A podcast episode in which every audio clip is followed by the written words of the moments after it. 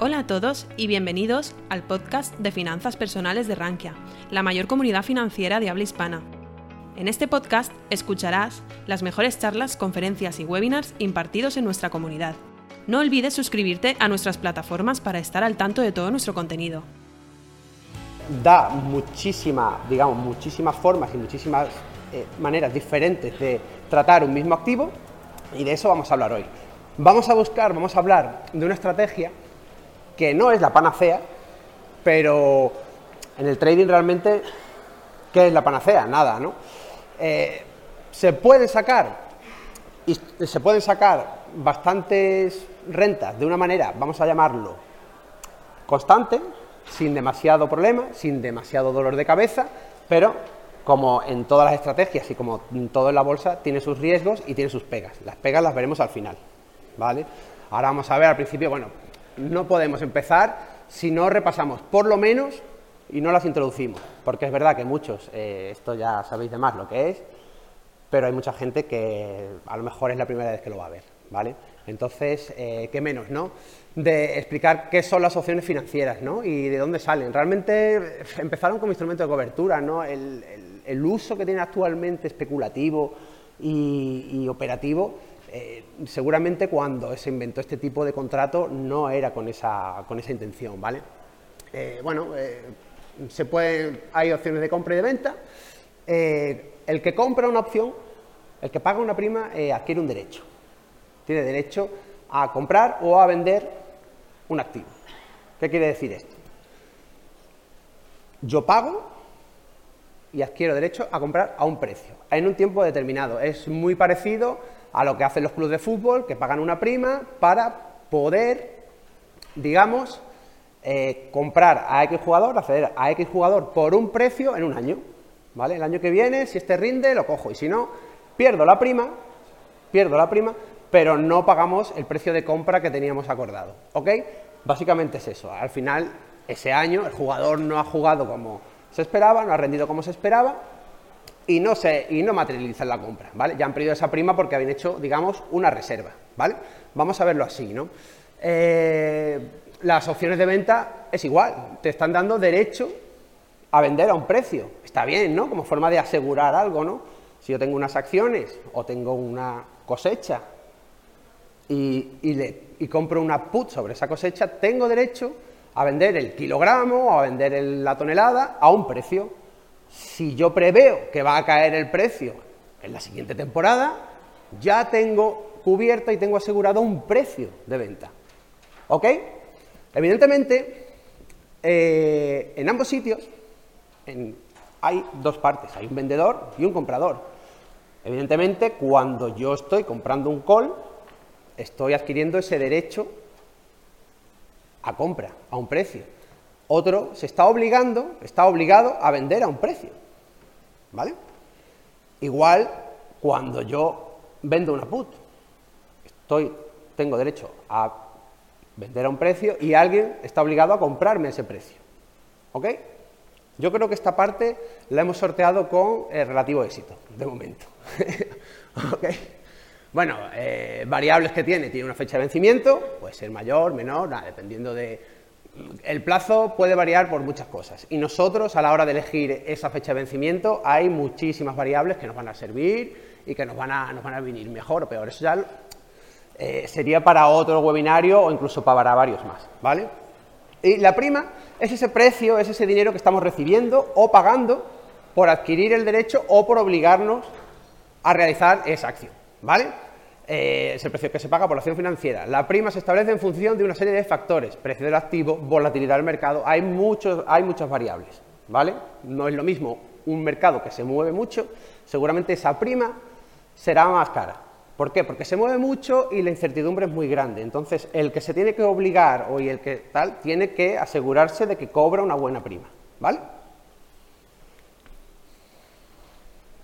Una opción call, como hemos dicho, nos estamos obligando, nos estamos obligando, da igual, nos estamos obligando eh, nosotros a vender si somos vendedores y el comprador tiene derecho a comprar a un precio. ¿Qué pasa si ese activo subyacente no sube por encima del precio que nosotros hemos decidido. Pues hemos pagado una prima para acceder a un precio que ahora está por debajo. Entonces, no vamos a ejercer ese derecho a comprar. ¿Por qué? Si el precio está por debajo. ¿Para qué voy a ejercer mi derecho? Encima que he pagado una cosa que vale ahora 10, ¿por qué la voy a pagar a 12, que es lo que tengo derecho? La compro a 10, pierdo la prima y ya está. ¿Vale? Entonces, el vendedor de esa opción seguramente se va a quedar con ese dinero. Es dinero gratis. Bueno, como no ha llegado, pues yo ya no tengo, yo ya no tengo por qué vender esto a este precio. Me quedo con la prima y punto. ¿Vale? Opciones put, al contrario. Si no ha bajado el precio, yo estoy obligado a comprar, pero ¿quién me va a vender algo que está más arriba? ¿Quién me lo va a vender a un precio más bajo? Evidentemente nadie, ¿vale? Nadie te lo va a vender. Entonces, eh, el que ha vendido esa prima, el que ha vendido esa prima, eh, se queda con ella. Dinero gratis, no, no es gratis, ¿eh? tiene sus riesgos y pueden pasar muchas cosas, pero ahí está, ¿no? es un poco el funcionamiento de lo que vamos a ver ahora, ¿vale? vamos a asumir el papel del vendedor del que vende esa prima se obliga, se obliga bien a comprar a un precio inferior al que está en el momento o a, vender a un precio superior, ¿vale? ¿Cómo empieza la estrategia de la rueda? Bueno, eh, se puede comprar el activo directamente. Puedes coger y decir, mira, está buen precio, me mola. ¿Por qué no? Entro aquí, entro a este precio. Se puede hacer. Puedes coger y hacerlo directamente pero eh, igual o ya se ha movido o lo quieres más barato, crees que puede caer un poco más. Entonces, a ese precio al que crees que puedes caer, pues le puedes vender el, le puedes vender la put. Te van a dar a pagar una prima. Si el precio cae, te la darán. Si sube, nadie te va a querer vender a ese precio, con lo cual esa prima que te obligaba a comprarlo es tuya. De nuevo, dinero gratis, ¿no? ¿Eh? ¿Eh? Se me escapa, se me escapa, no se te escapa, porque si se escapa te quedas la prima, ya estás ganando dinero sin entrar en un activo que parece que se va. Tiene ventajas, tiene inconvenientes, y ahora lo vamos viendo, ¿vale? Bueno, eh, antes de empezar, eh, os dejo un ejemplo, ¿no? porque yo quería que esto fuera lo más práctico posible ¿no? y que tuviera la mayor utilidad. Eh, si luego podéis sacar captura o si podéis sacar algún tipo de, para tener esto, pues este es un screener muy bueno que bueno, pues te puede servir para buscar una venta de put, ¿no? un activo que ha caído, que está sobrevendido y que es posible que tenga relativamente poco riesgo para entrar en el mercado y además que sus primas paguen bien y sobre todo lo que me importa es que tenga alta capitalización, ¿eh? que tenga alto volumen, que no sea un chicharro que si cae a 10, mañana puede caer a 5 y mañana puede caer a 1 y puede seguir cayendo a 0,0 lo que sea. ¿no? Estamos buscando algo mm, con cierta solidez, y ya que estamos buscando una estrategia que genere ingresos recurrentes, que sepamos que a esa empresa o a ese activo le quedan 20 años de vida, ¿no? por lo menos, ¿no? O por lo menos que lo parezca, nunca se sabe, ¿no? ¿Qué, le iba a decir con los bancos de, hace, hace un año, ¿no? Mm, a la hora de elegir, a la hora de elegir una prima, ya hemos hablado antes de, hemos estado hablando antes de que, bueno, dependiendo del vencimiento, dependiendo del strike, de lo lejos que estés strike, de todas esas cosas, pues eh, te van a pagar más o menos. Se pueden hacer calculadoras como esta, y así introducimos también otro poquito de algo práctico, ¿vale? Algo realmente práctico, que te dice, pues, cuánto, cómo de lejos está el precio del activo, ¿vale? Cómo de lejos está el precio del activo conforme al strike que tú eliges y, sobre todo, anualizado, cuánto gano con respecto a la inversión que hago en ese activo, ¿vale? Pues esa es una forma, por ejemplo, de eh, elegir un criterio a la hora de decir, cojo este strike, cojo el otro, cojo este vencimiento o cojo el otro. ¿Ok? Eh, hay este y hay miles más, ¿vale? También damos un ejemplo, criterios, pues un activo como Johnson Johnson, que lleva en un proceso lateral de año y pico, no sé si ahora está por aquí abajo, ¿vale? Eh, que nos puede servir y puede venir muy bien, este tipo de activos viene muy bien porque no se mueven mucho y tienen cierta predictibilidad. He puesto una estrategia de, RSI, ¿vale? de divergencias, que busca divergencias un poco y busca un poco las sobreventas o las sobrecompras. Ya sabéis que los que me conocéis, que no soy eh, no soy un trader que use este tipo de estrategias, ni RSI ni nada de eso, pero como no, ya ha dado un tema Jordi de los giros de mercado, bueno, pues igual se puede aplicar giros de mercado o estructuras de, estructuras de acumulación-distribución para eh, decidir qué activo coger o en qué momento está el activo para coger, ¿vale? ¿Qué pasa si esa put que yo tengo vence por debajo de mi strike? Vamos a poner un ejemplo de Johnson Johnson. El strike, el día que yo lo hice, el strike 160, te pagaba 500 dólares. ¿Vale? Ah, no me acuerdo qué vencimiento era, ¿vale? Estamos obligados a comprar a 160. Hemos vendido strike 160, nos obliga a comprar a 160 y hemos recibido 500 dólares. Con lo cual, si vence por debajo del strike, me la asignarán a 160, imaginad que cae a 150. Joder, ya estamos perdiendo, estamos perdiendo.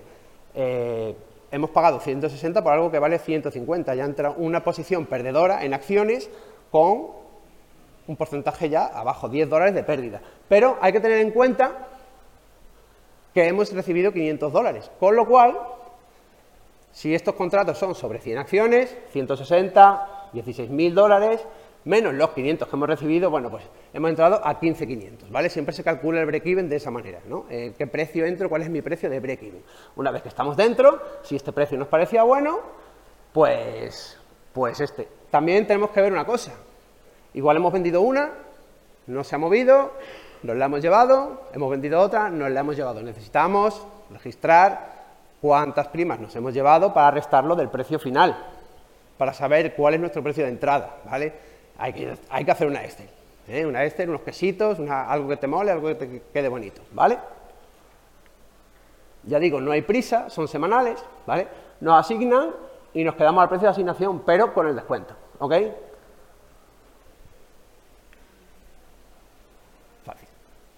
Ya tenemos 100 títulos. Nos las podemos quedar asumiendo el riesgo normal de tener acciones. Pues este es el riesgo que tiene esto. Tengo 100 acciones, Pueden caer, pueden subir, es el mismo, no hay nada, no hay nada diferente. No hay nada diferente, no hemos hecho un experimento de alquimia financiera con las opciones ni nada de eso. Hemos comprado, ¿vale? A un precio X. Eh, te puede interesar el dividendo, te puede interesar, bueno, igual tú quieres mantenerlas por el dividendo. Eh, esta, esta, digamos, esta estrategia se puede complementar también con el ingreso pasivo del dividendo, el dividendo reinvertirlo en acciones, bueno, esto ya hay miles de variables, ¿vale? Conocer la empresa fundamental, no sirve cualquiera, evidentemente, y empresas de alta, de alta volatilidad pagan buenas primas, pero aumentas el riesgo. Un Tesla seguramente te hubiera sacado y luego, y luego se ha ido para arriba, ¿no? Entonces, alta volatilidad igual no es lo mejor, aunque las primas son mucho más jugosas, se cobran muchísimo más, eso está clarísimo, ¿vale? pero eh, pierde un poco de sentido. Otra cosa que yo casi que recomiendo más, aunque no tienen esta filosofía del dividendo, en vez de irte a una empresa, irte al SPY. Coger opciones de SPY, opciones del QQQ, opciones de, índices, ¿vale? básicamente hacerlo, pero indexado. Y a la estrategia de indexación, añadirle una renta con la cual el DGI tú lo vayas aumentando. Ahora vemos cómo, ¿vale? Ahora vemos cómo. También existe que es otra opción, ETFs dedicados a comprar el típico, eh, las empresas de muy alto porcentaje de dividendo. Pues eso está muy bien también, porque además ese ETF paga dividendo, y bueno, pues puedes usar el dividendo más lo que va generando con las primas. Ya hemos hecho la venta de put, ya, hemos, ya tenemos el activo, ¿qué hacemos ahora? Pues vamos a vender una call. Tened en cuenta, vender una call te obliga a vender te obliga a vender a un precio. Si yo tengo 100 acciones, tengo que vender mis 100 acciones a ese precio. Si mi acción está aquí abajo y la prima y, la call está aquí, si sube, las tendré que vender a ese precio. ¿Vale? Si baja, me quedaré con la prima. Pero está bajando la acción. Eso también hay que tenerlo en cuenta. Normalmente el que hace esta estrategia, el que es novato, la sensación de pérdida la tiene cuando sube, porque como está subiendo su activo y aquí llega un punto en el que ya no le sube más porque ya tiene que vender a ese precio y le sigue subiendo el activo, eh, nota como que no está ganando por la subida del activo, pero sí está ganando porque la prima la va a recibir Y aparte, sí, que no se lleva esa parte, pero joder, si estaba aquí y ya está aquí, ya vas ganando algo, bendito problema, ¿vale? Y cuando caen, como la prima pierde el valor y se la quedan, la cierran y ejecutan un profit, tienen la sensación de estar ganando, cuando es todo lo contrario, ¿vale? Es todo lo contrario. Al final, lo que buscamos es una empresa o buscamos algo que más o menos se mantenga estable o que tenga una subida pausada y estable y que no nos importe mucho, que más bien sea el billete que nos protege para poder vender la call y poder recibir esta prima, ¿vale? Eh, cada dólar que sube el activo por encima del strike es un dólar que no ganaremos, ¿vale? Ganaremos la distancia en precio del momento en el que adquirimos la posición, ganaremos la prima íntegra, ¿vale? Eh, lo mismo. ¿Cómo elijo la call que le vendo? Aquí tenéis, pues ponemos la fecha, ponemos tal, vemos cuánto tiene que subir para que expire sin valor, vemos cuánto ganamos y sobre todo lo más importante, anualizado, cuánto estoy recibiendo sobre la inversión. ¿Vale? Sobre una acción de 160 dólares, que son 16.000 dólares. ¿Cuánto recibo eh, anualizadamente con call de este estilo? ¿Vale? Todas esas, eh, Excel y todo eso, eh, se puede hablar de ello, las podemos comentar o lo que sea en cualquiera de mis redes que, que están ahí a disposición, ¿vale? Eh, bueno, podemos elegir zonas por RSI MACD en el que decidir si seguimos vendiendo o no seguimos vendiendo. Eh, seguramente si nuestro activo va subiendo un poco y vemos que esto no acompaña, igual es buen momento para ir vendiendo ahí arriba, esperarnos, eso ya. Hay miles de maneras, miles de estrategias y miles de formas de enfocarlas que no necesariamente tienen que ser venderlas por acto de fe en el momento que, en el momento que podemos hacerlo. ¿Vale? Al final, eh, podemos decidir cómo continuar. Muchas maneras hay. Imaginad, cerramos por vendida, puedes decidir no ejecutar, que no se vendan tus acciones, seguir con ellas, aceptar la parte que no has ganado de precio y venderle otra call, ¿vale? O puedes coger y venderlas. Has recibido un poco de profit por la subida más la prima. Luego, eh, eh, vuelves a empezar, le vuelves a vender otra put y sigues. Por eso se llama la rueda, ¿vale? Eh, aquí os doy un ejemplo con, eh, con una que estuvimos haciendo. Vendíamos put, vendíamos put, nada, nos la quedábamos, nos la quedábamos, nos la quedábamos, nos la quedamos hasta que nos asignaron, ¿vale? Nos asignaron y bueno, estas fuimos un poco más agresivos y le hicimos arriba y abajo, pero le vendíamos y otra vez prima, ¿vale? Y esto es lo que se va sumando a un activo, en este caso, de 800 dólares. La idea, más o menos, es que esto, esto, esto, esto, esto, esto, sumado a poquitos, a lo mejor pasa un mes entre cada una, pasan 15 días, pasa, son pocos, pero al final nos estamos quedando con un paquete de Under Armour, que son 800 dólares, ¿vale? era más o menos el precio es 8 o así, ¿vale?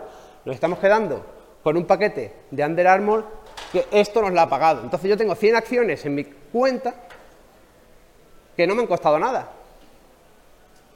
Soy poseedor de ellas y algún día puedes decidir venderlas, pero ya todo lo que hagan en ese momento es para ti. Si caen, es patrimonio que pierdes y si suben, es patrimonio que ganas, pero es algo que de entrada te salió gratis, aparte de trabajar mucho, ¿eh? ya digo que esto no se hace en un día, y si cae mucho, pues también es un, pues también eh, cuesta luego recuperarla, ¿vale? Eh, estrategia propia de carteras tranquilas, buscamos retornos constantes, cada viernes que se rolen posiciones podemos seguir haciendo crecer la bola de nieve. Si compramos algunas acciones más, con el cash que ingresamos, como cada prima te da una, pues puedes decidir comprarte unas acciones y sigue, pues como esas acciones también te pagan algo de dividendo, pues el dividendo más esto lo vamos uniendo y vamos comprando más y haciendo la bola de nieve. Es como la estrategia del dividendo que hace tanta gente en Twitter y en tal, pero añadiéndole un extra, dándole un poco de potenciación y que las rentas sean un poco más constantes. A lo mejor una empresa que paga un 5% al año, aquí le puede sacar un 15 o así. Si las cosas salen más o menos bien. Si la empresa se va a pique, se cae, es como todo hay que decidir si se ejecuta un stop o si se sigue. Al final es como todo, ¿vale? Y, eso, eh, es posible que tengamos paquetes de acciones a coste inicial cero. Con lo cual, está muy bien, ¿no? ¿Dónde está la pega? Lo mismo, ¿no? Lo que he dicho, sobre apalancarte te puede llevar a que te liquiden. Cuidado, hay que calcular con cuánto me van a asignar, ¿puedo pagar la asignación de una acción que vale 200 dólares o una que vale 300? Tengo ese capital que si me liquidan nos quedamos a cero, recordad. Eh, cualquier empresa, si un acontecimiento como el de ahora de First Republic, puede hacer que las pérdidas sean abultadas. Te puedes quedar sin, te puedes quedar pues, pues a cero, pues de 100 acciones que ahora hayas comprado a X que se vayan a cero, ¿vale? Estas pérdidas pueden ser inferiores a las que llevar las acciones directamente, eso sí, ¿vale? Eso sí, gracias a que ir vendiéndole call o ir vendiéndole put puede hacer rebajar esa pérdida, ¿vale? En cualquier tipo de estrategia recomiendo usar stop loss o al menos cortar pérdidas si la cosa se pone peliaguda, siempre, ¿vale? Siempre. Y bueno, eh, colorín colorado, ¿eh? ¿eh? me podéis seguir, ya sabéis, me podéis seguir en todas mis redes y sobre todo para profundizar más en opciones y al que, sobre todo al que se le haya atragantado un poco esta, esta presentación, pues aquí tenéis un curso gratuito de opciones financieras desde cero, ¿vale? en la cual pues eh, podéis aprender de, la A a la Z sin problema ninguno. En Twitch estoy lunes, miércoles y viernes a las 4 de la tarde en apertura americana, podéis preguntar cualquier cosa, estoy encantado de hacerlo siempre. Y bueno, en Instagram y Twitter lo que hago es eh, enredar, pero a partir de ahí me encontré muchas más cosas. ¿eh? y si tenéis alguna duda...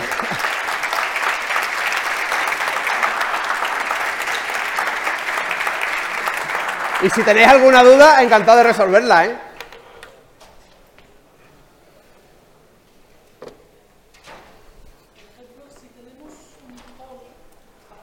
Mira, te van a, te van a dar un...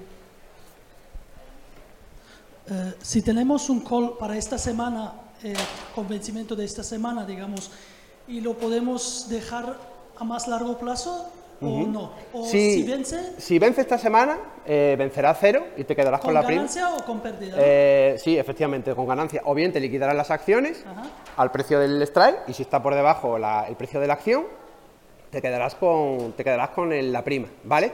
Y ya, si quieres seguir, pues ese mismo viernes, mm, rolas. Rolas otra. Sí, a ver, lo, no te deberías meter nunca en el riesgo, aunque parezca que ya va a vencer a cero y no va a pasar nada, de dejarla y vender otra. Porque si luego le da por irse para arriba, eh, ya estás con dos posiciones eh, cortas, ¿eh? no una. Entonces cierras o rolas, que se llama, y, rolas al siguiente vencimiento o al vencimiento que con la Excel hayas calculado que anualizadamente paga más, por ejemplo. ¿no? a lo mejor no para una semana, para dos. Eso lo tienes que ver. ¿no? a lo mejor interesa más cobrar menos prima semanal porque anualizadamente te va a dar más, aunque tú lo veas menos abultado en, en la prima que te van pagando.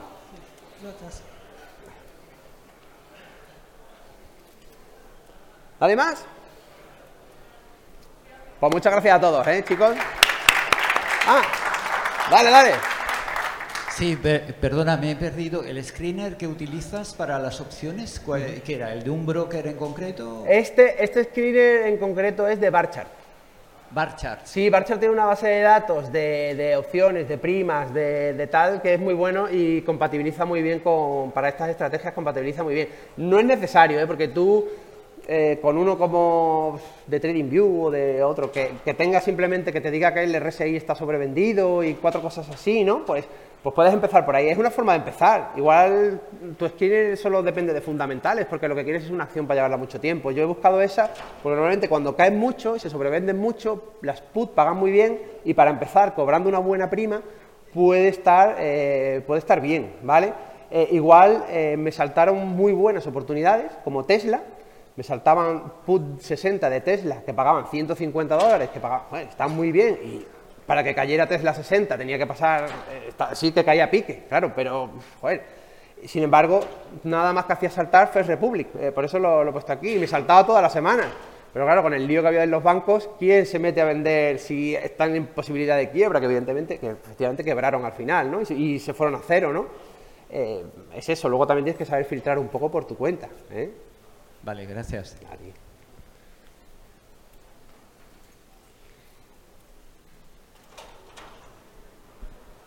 En esta estrategia, eh, ¿el precio de las acciones está muy lejos o está muy cerca del strike de las Vale, vale, eh, buena pregunta. Eh, bueno, realmente no tiene, tienes que ver cómo se mueve, cuál es el movimiento implícito, por ejemplo, puedes ver, puedes ver muchas cosas, ¿no? Que se mueve de media en una semana, algún tipo de parámetro de ese tipo para tú elegir dónde meterle la, venta, ¿no?